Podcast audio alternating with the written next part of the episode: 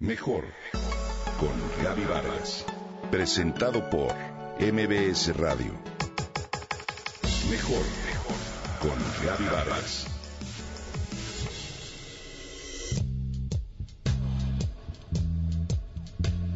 ¿Has hablado en público? Los nervios aceleraron mi ritmo cardíaco. A pesar de haber dado conferencias por muchos años, el reto en esta ocasión era diferente. Se trataba de un examen ante un jurado calificador y era en inglés. Al término del examen, cada uno de los ocho jueces externa su opinión sobre los puntos buenos y las áreas de oportunidad que tienes como expositor. El material relativamente nuevo y la dificultad para encontrar ciertas palabras sin romper el ritmo de la plática hicieron que la velocidad de mis palabras aumentara cual coche de carreras, lo que me sucede cuando estoy nerviosa.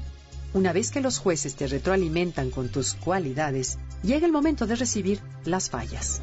Gulp, sometes al ego y le dices que se aguante y escuche de la manera más abierta, humilde y estoica posible.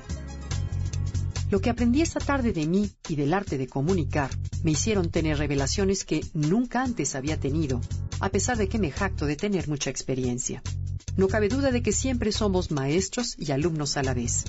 Es por eso que quiero compartirte, querido Radio Escucha, algo de lo aprendido para ahorrarte obstáculos en uno de los trances que los seres humanos más tememos, hablar en público. Me encontraba en el HeartMath Institute Research Center en California para certificarme como capacitadora. Durante varias semanas estuve en comunicación a través de llamadas con un coach, quien me cuestionaba sobre el material que me había enviado, así que los cinco días en las instalaciones del laboratorio eran para exponer ante un grupo todo lo que había aprendido, así como para aclarar dudas. Todos los presentes tenían currículos impresionantes y muy respetables. El primero de los jueces me dijo, Gaby, cuando te aceleras, ya no entendemos lo que nos quieres decir. A lo que sus colegas asintieron con la cabeza. Sin embargo, el coach intervino para decir, no, no es la velocidad lo que nos hace perder el hilo de lo que dice. Lo que percibimos es su falta de un ritmo coherente y eso afecta nuestro propio entendimiento. Imagina, querido Radio Escucha, que dibujas unas rayas con picos que suben y bajan de manera desordenada y acelerada. Así es el ritmo cardíaco cuando es incoherente, es decir, estresado. Ahora imagina que dibujas unas curvas parejitas que suben y bajan como si fueran una ola del mar. Si fuera tu ritmo cardíaco, diríamos que tienes un estado coherente.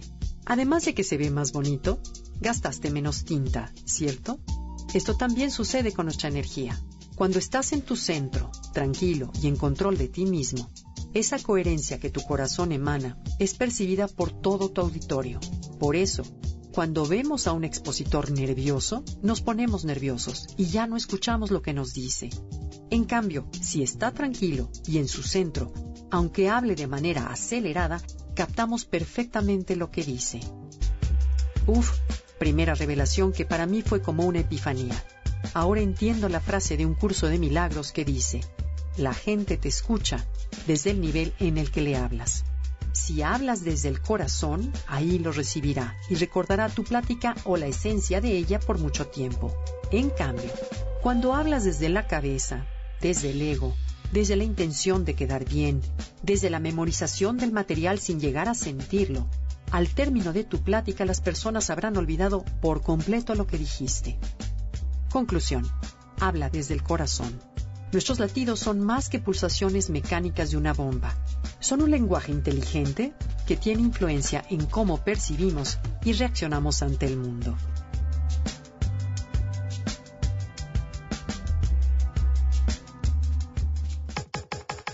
Comenta y comparte a través de Twitter. Gaby-Vargas. Gaby-Vargas. Mejor con Gaby Vargas. Presentado por MBS Radio.